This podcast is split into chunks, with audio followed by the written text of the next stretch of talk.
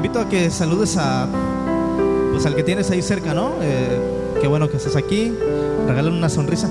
No sé, ¿me le pueden poner un poquito de agudos al micrófono? Lo oigo muy apagado. Ok, sí. Bueno, ahí está. Si le puedes quitar un poquito de medios, nada más. Ahí está. Bueno, sí.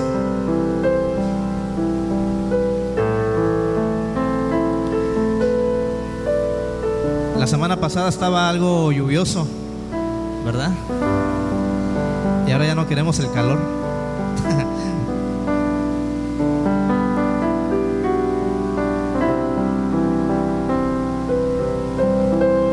y además tembló.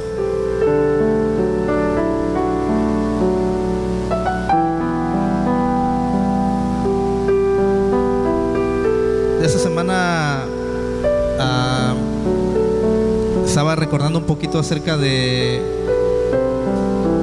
los primeros mártires de la iglesia.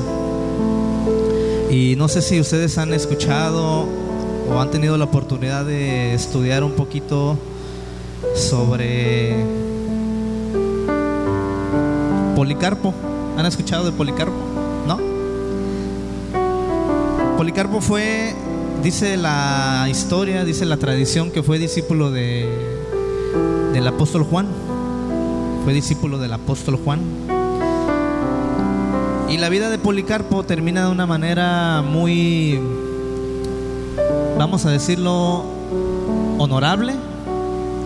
Para algunos quizá muy, muy trágica, ¿no? Porque él es llevado al Coliseo. Eh, recuerdan que los emperadores utilizaban a los cristianos como antorchas humanas. Colgaban a los cristianos y los utilizaban para alumbrar eh, lo que eran en ese entonces las calles o las avenidas, incluso el mismo estadio. Los utilizaban como antorchas humanas para el espectáculo de las masas.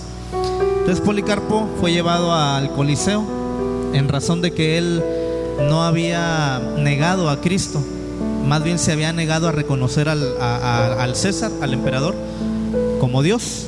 Entonces, él es llevado eh, en el Coliseo, eh, se le cuestiona acerca de su fe y él públicamente reconoce a Cristo como Señor. Entonces ah, lo amenazan con, fieras, le dice el emperador, eh, si no niegas a Cristo, voy a hacer venir a las fieras para que te devoren. Eh, no eran perros, no eran ah, chihuahueños o bulldogs, eran tigres, eran leones, eran osos.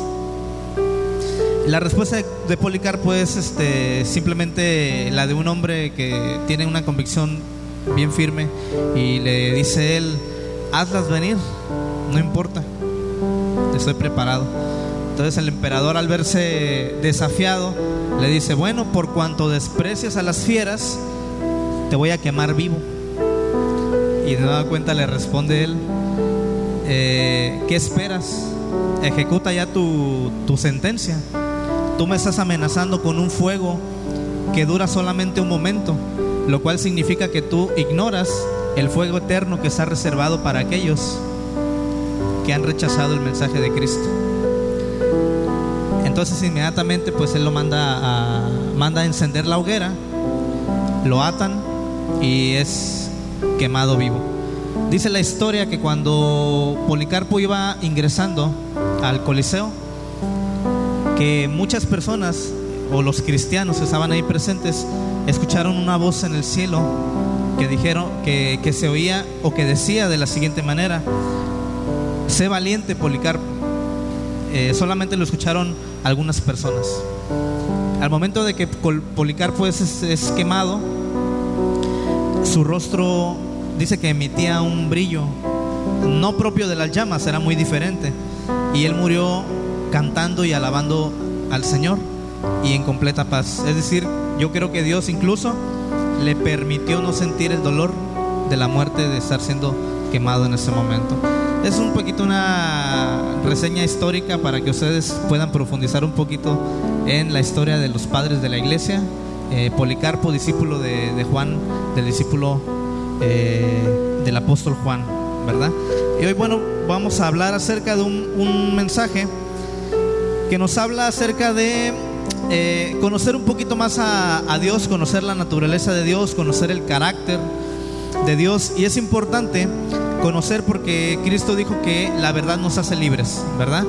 Y cuando una persona vive en oscuridad, vive creyendo una mentira, pues generalmente eh, su comportamiento, su estilo de vida está eh, guiado por su cosmovisión o por lo que él entiende de las cosas. Cuando venimos al conocimiento de Dios, entonces somos libres porque entonces empezamos a conocer verdaderamente el carácter de Dios, qué es lo que Dios piensa, cómo es que se deben entender las cosas que suceden a nuestro alrededor. Por eso es importante que nosotros comencemos a aprender acerca de lo que es el carácter de Dios. Hoy les voy a hablar acerca de lo que es precisamente uno de sus atributos, que es la soberanía de Dios. Yo sé que ese tema muchos ya lo han escuchado. Dicen, ah, pues yo sé que Dios es soberano, yo sé que, que Dios es este todopoderoso, pero a veces lo creemos a medias. A veces lo creemos de una manera diferente. Ah, ¿Se me lo pueden ajustar como estaba el, audio? Ya lo escucho diferente. Eh, vamos a ver qué dice Isaías 46:10. Es una declaración que hace el Señor.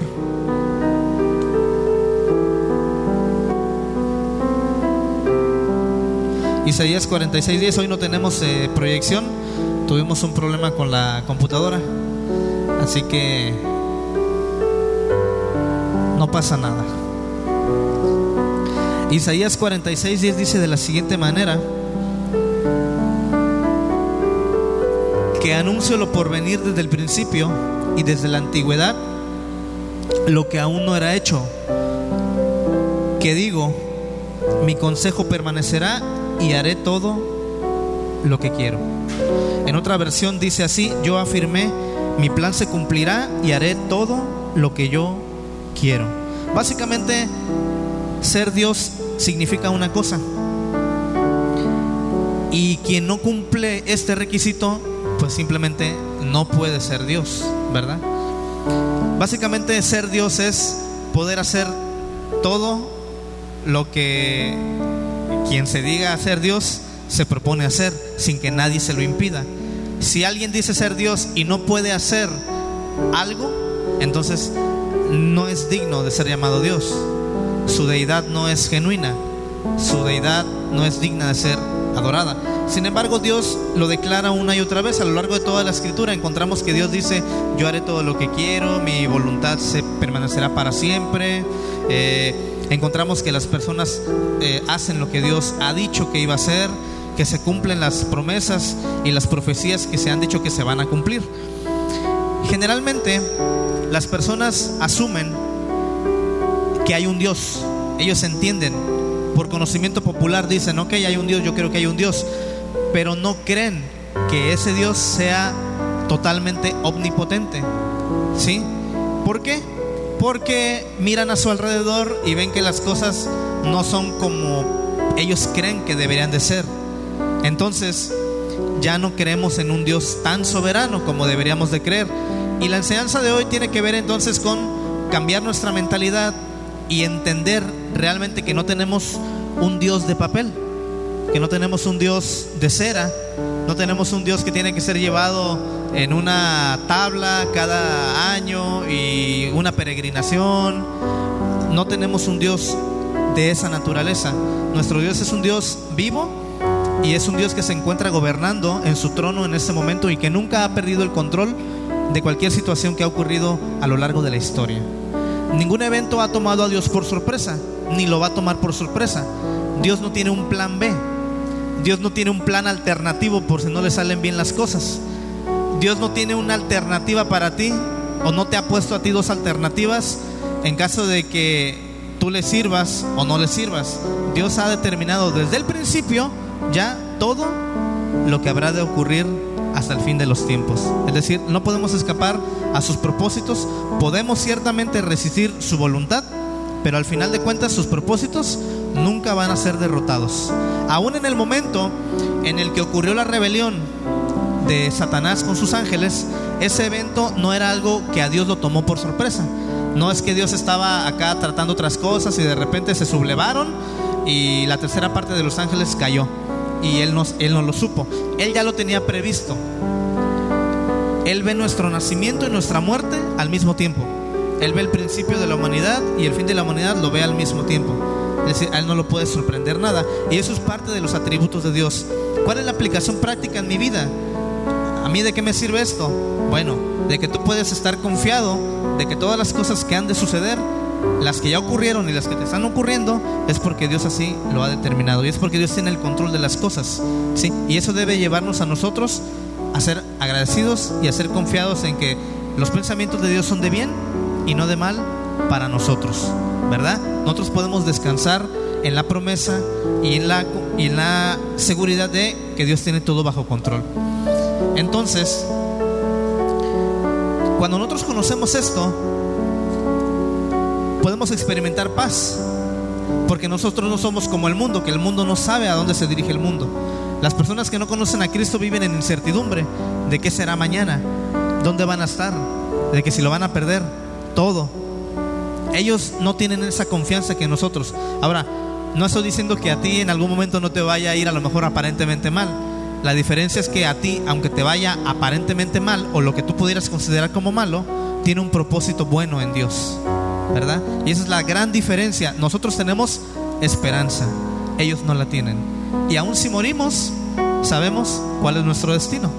¿Verdad? Como dijo Pablo, para mí el vivir es Cristo y el morir es ganancia. ¿Cuántos se quieren morir ya? No, yo no, todavía. Aunque sea ganancia morir, yo creo que todavía no. Todavía Dios nos ha llamado a hacer cosas aquí en la tierra. Bueno, vamos a abundar en algunos puntos en donde está presente la soberanía de Dios. Y eso, hermanos, es para que ustedes estén bien confiados y de verdad todos los días podamos entender que todo lo que hace Dios es maravilloso y Él nunca ha perdido el control. Punto número uno, en donde se manifiesta la soberanía de Dios. Ahora que ha estado o que estuvo lloviendo, que estuvo por aquí la, tormenta y mucha agua y, familias este, pues en riesgo ¿no? por el desborde de canales y, cosas de ese tipo. La soberanía de Dios está presente en los eventos de la naturaleza, no solamente en los que ocurren aquí, en nuestro entorno, sino los que ocurren en todo el mundo. Dios nunca ha dejado de tener el control porque Él es el rey. Dios cuando hizo el mundo le puso límites, le estableció leyes. Y esas leyes la naturaleza no las puede quebrantar. Hoy está de moda hablar de la madre naturaleza, pero no hay madre naturaleza. El único rey y padre de la naturaleza sería en este caso nuestro Señor. Y Él es el que gobierna.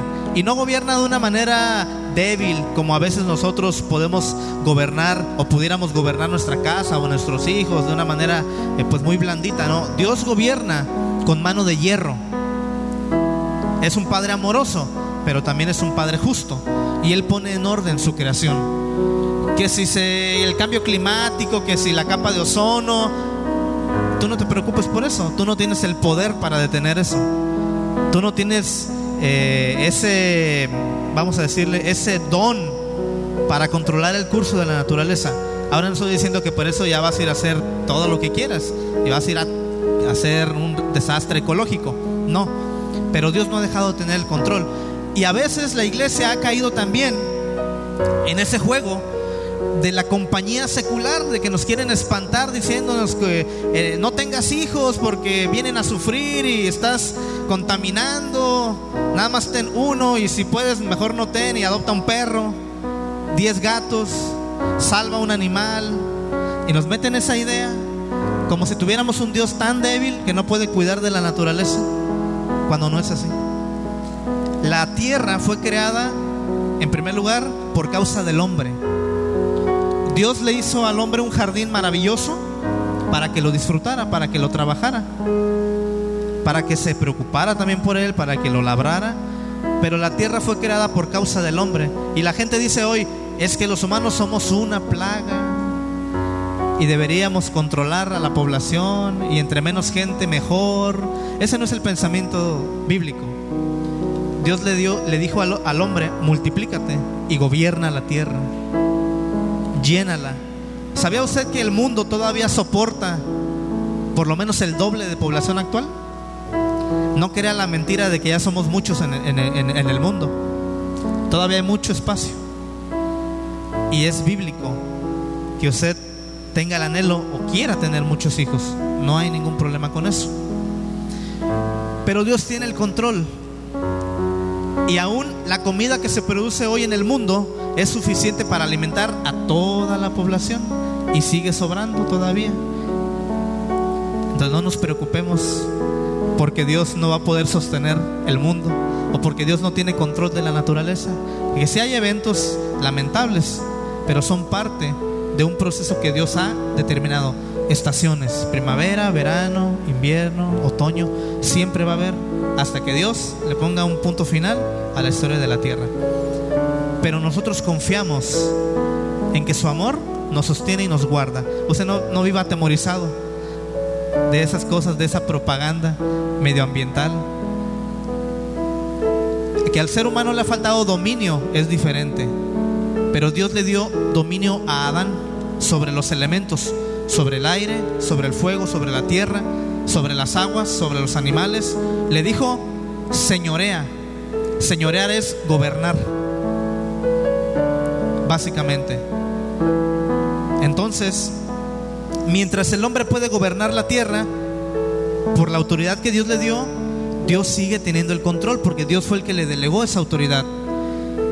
Y hay un pasaje en Marcos 4:39 en donde vemos cómo Cristo, que es el segundo Adán, retoma esa autoridad que le fue dada al hombre desde el punto, eh, desde el Génesis, cuando Dios le delegó a Adán el control de toda la tierra.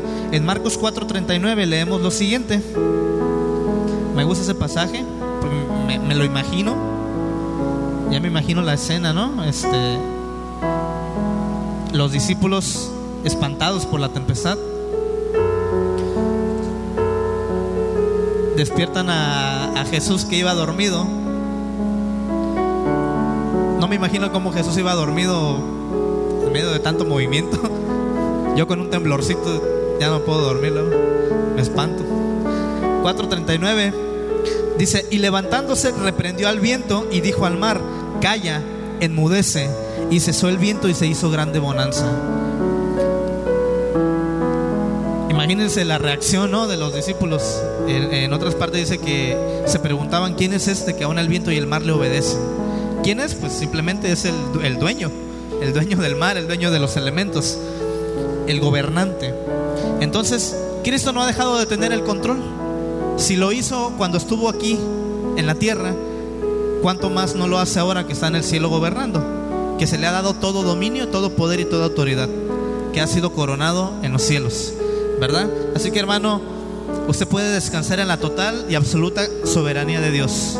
Usted no se preocupe, eh, yo sé que los medios son alarmistas, Usted va a ver en, las noticias, eh, se va a derretir el Polo Norte.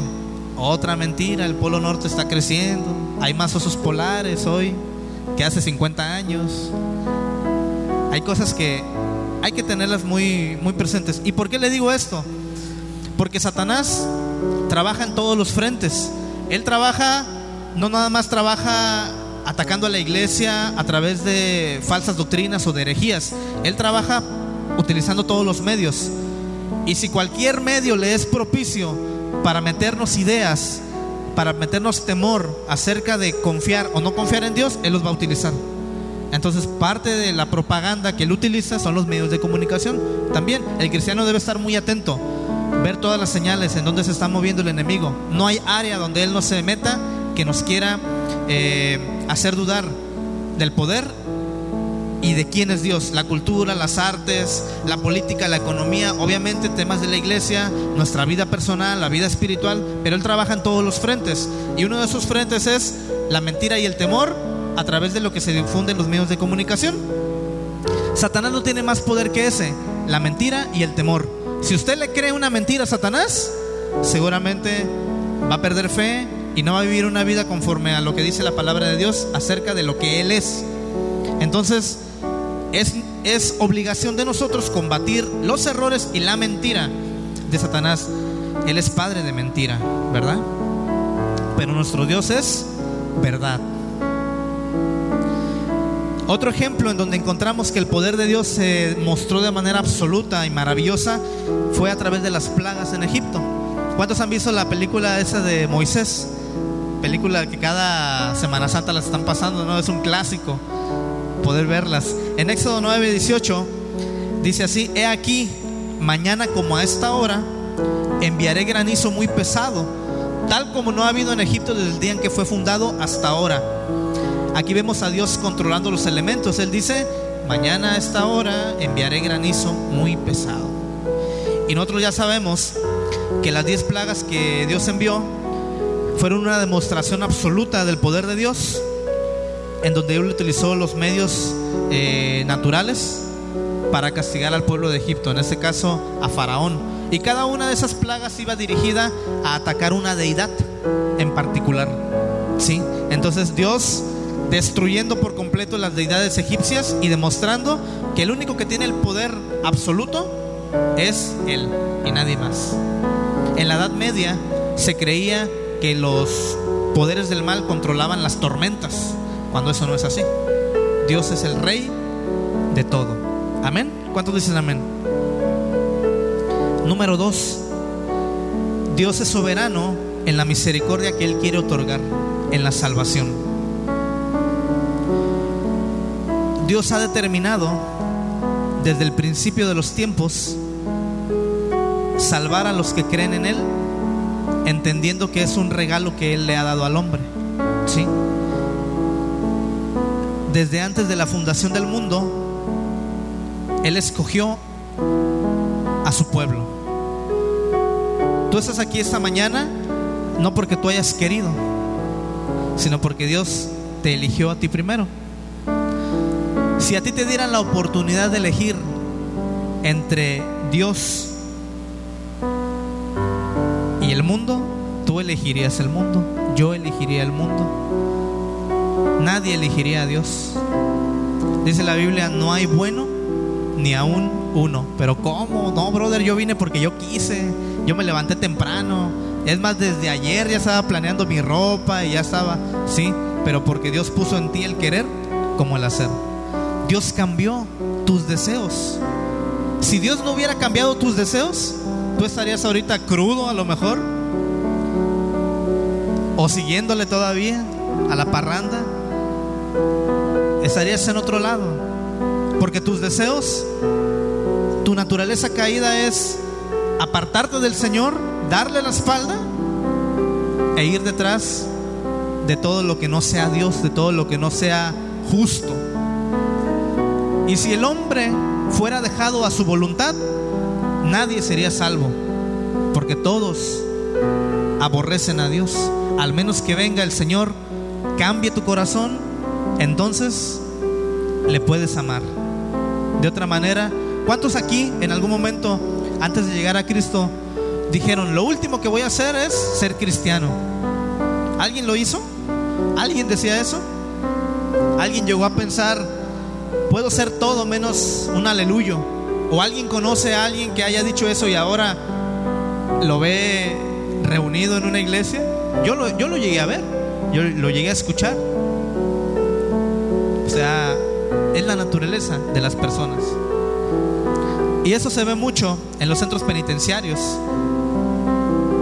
Matan, hacen muchas cosas, caen en prisión, les llega el mensaje del Evangelio y se arrepienten.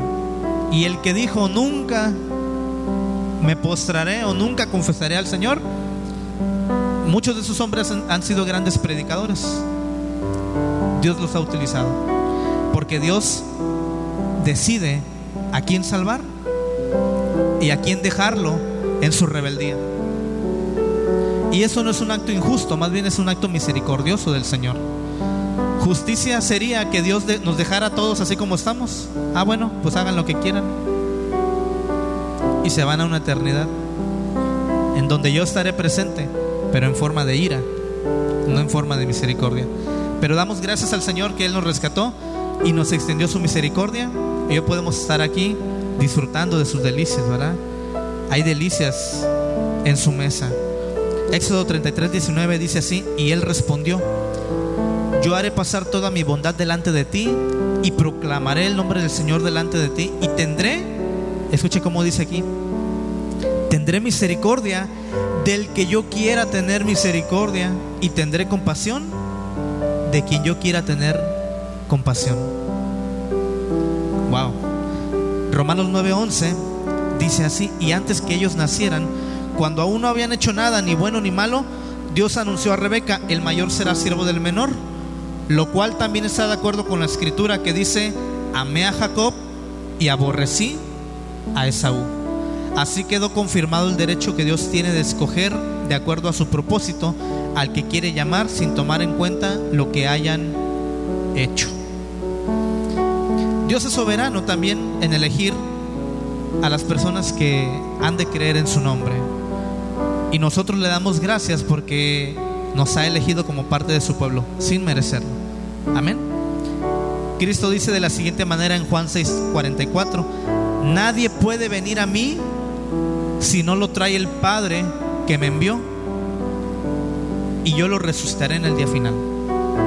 Así que hemos estado aquí cada domingo por voluntad del Señor, porque Dios ha hecho en nosotros la obra y ha puesto en nosotros el deseo de venir y estar aquí cada domingo. A lo mejor, como le comento, hay unos que ah, están viendo fútbol, aprovechan este día para irse a la playa, y no digo que eso esté mal, no digo que saliendo de aquí usted se vaya a comer y disfrute de su familia, no digo que eso esté mal. Eso está muy bien porque en el día del Señor es un día de descanso en el cual usted tiene por derecho de parte de Dios de disfrutar este día con su familia. No pasa nada. Amén, qué bueno, ¿verdad? Entonces Dios manifiesta su soberanía en la salvación del hombre. Nosotros no tenemos la obligación o mejor dicho, nuestra tarea no es convertir a las personas, nuestra tarea es mostrar al Salvador. La obra, el resto de la obra depende del Señor, ¿verdad? A veces nos queremos esforzar, no, hasta que se convierta, hasta que se convierta. Ok, continúa haciendo la, tu labor, pero si Dios no quiere al final, no va a suceder. Pero tú no desistas, si no te frustres por decir es que no se convierte a lo que estoy haciendo mal. No, lo estás haciendo bien, pero simplemente no ha llegado el tiempo de esa persona. Porque así ha sido la voluntad del Señor. Amén. Ok, Dios también tiene soberanía en la mente del hombre. Es decir, en lo que significa la conformación de la persona, su mente, su corazón y su cuerpo. En Daniel 4:16 encontramos eh, lo siguiente, dice que su mente se trastorne, hablando del rey del rey Nabucodonosor, que su mente se, se trastorne y se vuelva como la de un animal y que ese mal le dure siete años. Es decir, Dios trastornó la mente del rey y lo hizo vivir como una bestia por siete años. La lucidez que tú tengas en tu mente o la brillantez que tú tengas no es porque tú eres picudo y eres el mero mero, si es porque Dios te lo dio. Dios te quiso hacer brillante. Si no eres tan brillante, bueno, Dios te puso una limitación y dale gracias a Dios. Dios te hizo bueno en otras cosas, pero Dios a cada hombre le dio una capacidad intelectual, ¿sí? Y eso es algo que la ciencia pues ha demostrado. No todos tenemos la misma capacidad de resolver problemas matemáticos. Hay unos que sí son muy buenos y le agarran rápido. Los ingenieros, ¿no? Se les da mucho. Tienen habilidad. Y hay unos que son buenos para las cuestiones mecánicas. Y hay unos que no, que no damos, no podemos ni armar un de esos de los huevitos Kinder, andamos ahí batallando. Y hay otros que pueden desarmar un motor y le hallan rápido. Hay unos que son muy hábiles para eh, la motricidad fina y esos detalles. Porque Dios te dio a ti una habilidad especial y no tiene nada de malo que tú no seas tan bueno como otros. Dios es soberano. Dios te dio a ti en una medida. En el cuerpo también de, las personas, en la parte carnal, Dios es soberano, Dios manifiesta su total derecho de asumir que es Él quien crea a las personas en determinada condición. Y esa es una pregunta en donde se ataca mucho al cristianismo. ¿Tu Dios no es tan bueno? Porque si fuera bueno, no habría tantas malformidades, no habría tantos niños con cáncer, no habría tantos niños con leucemia, no habría tantos niños sordos, ciegos. ¿Por qué? Bueno, Dios es soberano. Juan 9:2. Yo se lo leo y usted lo puede eh, buscar o si está anotando, eh, haga su apunte. Y le preguntaron sus discípulos diciendo, Rabí, ¿quién pecó, este o sus padres, para que haya nacido ciego? Respondió Jesús, no, no es que pecó este ni sus padres, sino para que las obras de Dios se manifiesten en él. En este caso las obras de Dios se iban a manifestar en él. En otros casos las obras de Dios no se manifiestan en todas las personas. Pero básicamente lo que Dios estaba diciendo, lo que Cristo estaba diciendo, mira, es la voluntad mía y es la voluntad de mi Padre que Él haya nacido así. Más adelante vemos que Dios le devuelve la vista, que Cristo hace el milagro, pero no todas las personas van a sanar. ¿Qué, vamos a decir, qué maravilloso para nosotros sería que conociéramos a un niño ciego y nosotros pudiéramos poner las manos sobre él, orar en el nombre de Jesús y en el instante fuera salvo. Los que son doctores, ¿cómo les gustaría que en el instante la gente sanara, aliviar el sufrimiento de las personas? Eso no es así. Porque Dios no ha querido que sea así. Hay casos en donde la gente sana de manera milagrosa. Gloria a Dios, porque Dios lo ha querido así.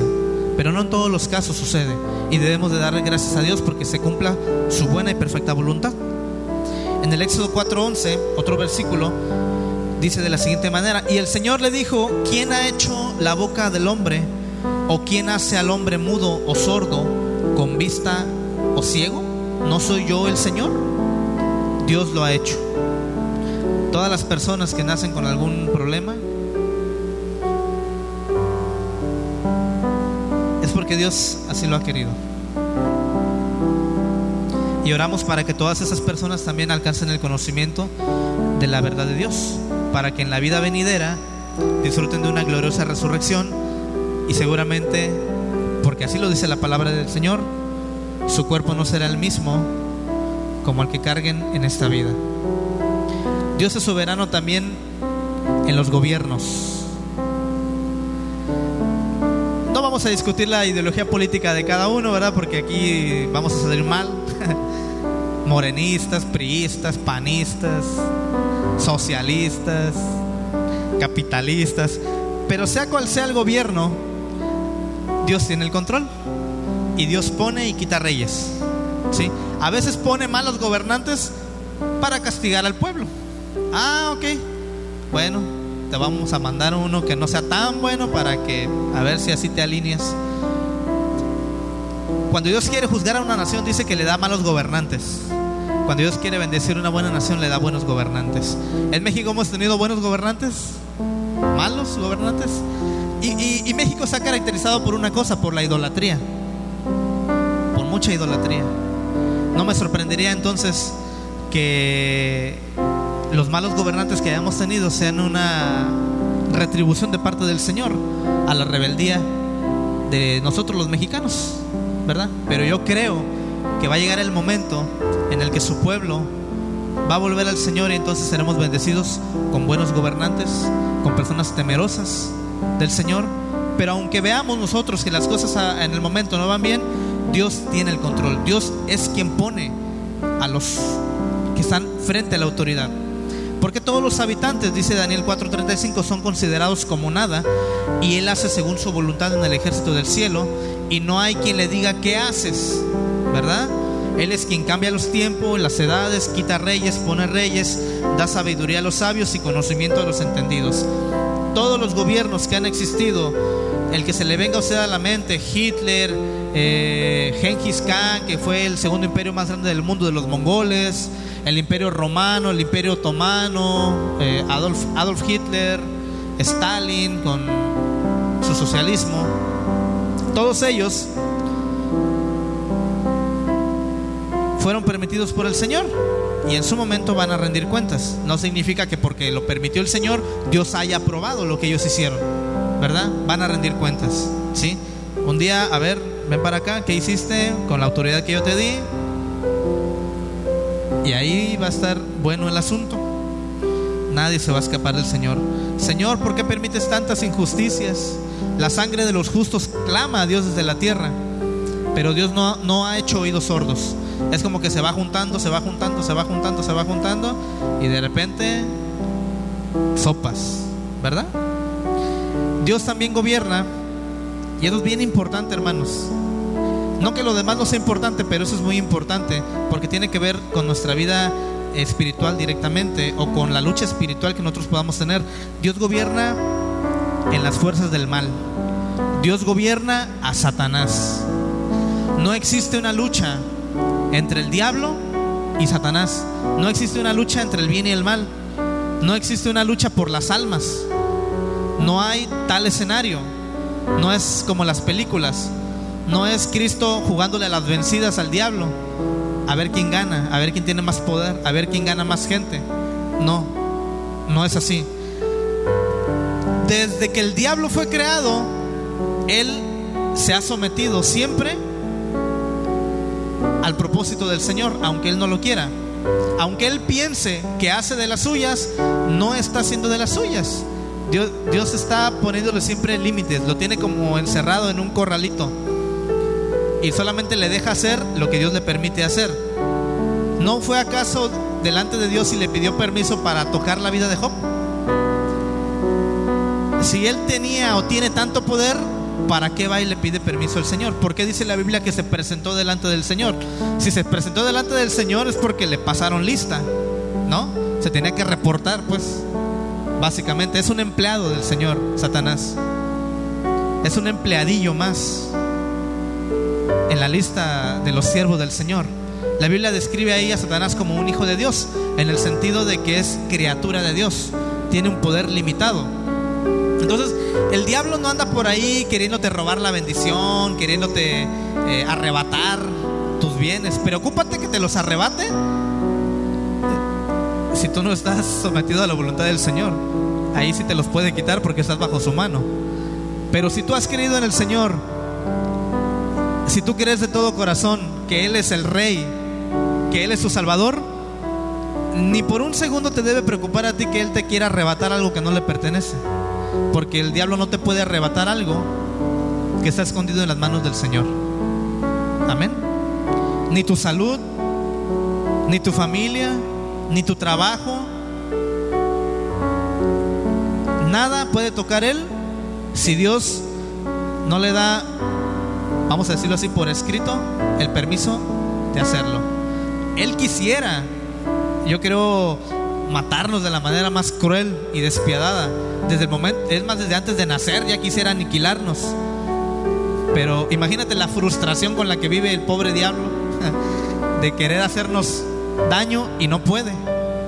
Yo creo que trae una frustración acumulada, pues desde que el mundo existe. Seis mil años de, de frustración acumulada. Porque Dios es poderoso y Dios lo controla, Dios lo, Dios lo, lo, tiene a raya, pues, ¿verdad? Entonces, hermanos, no hay esa lucha del enemigo queriendo destronar al Señor. Amén. Y nosotros tenemos la confianza de que aún se nos ha dado la autoridad a nosotros para ponerle un límite a Satanás. No ah, le voy a leer el horóscopo porque no me ha ido muy bien. Yo conozco hermanos que leen horóscopos y todavía creen en ese tipo de cosas. Y la mejor manera, la palabra profética más segura la tenemos aquí. ¿Sí? Y si vive Él, nosotros también viviremos. Amén. Entonces nuestra confianza está segura y anclada en aquel que tiene el control absoluto de todas las cosas que han ocurrido en la historia, las que están ocurriendo y las que van a, ocurrir. Esa es nuestra confianza. De aquí a 20 años, 30 años, cuando a lo mejor nosotros ya, muchos ya no estemos, no habrá ninguna cosa que Dios no haya cumplido, en la cual Dios no haya hecho su voluntad. Y nuestra oración es que nuestra fe no falte, que nosotros confiemos en el Señor, aunque veamos que las cosas o que parezca que las cosas no van bien, pero todo está marchando según la voluntad del Señor de la tierra y del universo. Amén. Ok, pues vamos a orar, hermanos. Ese ha sido el mensaje del día de hoy.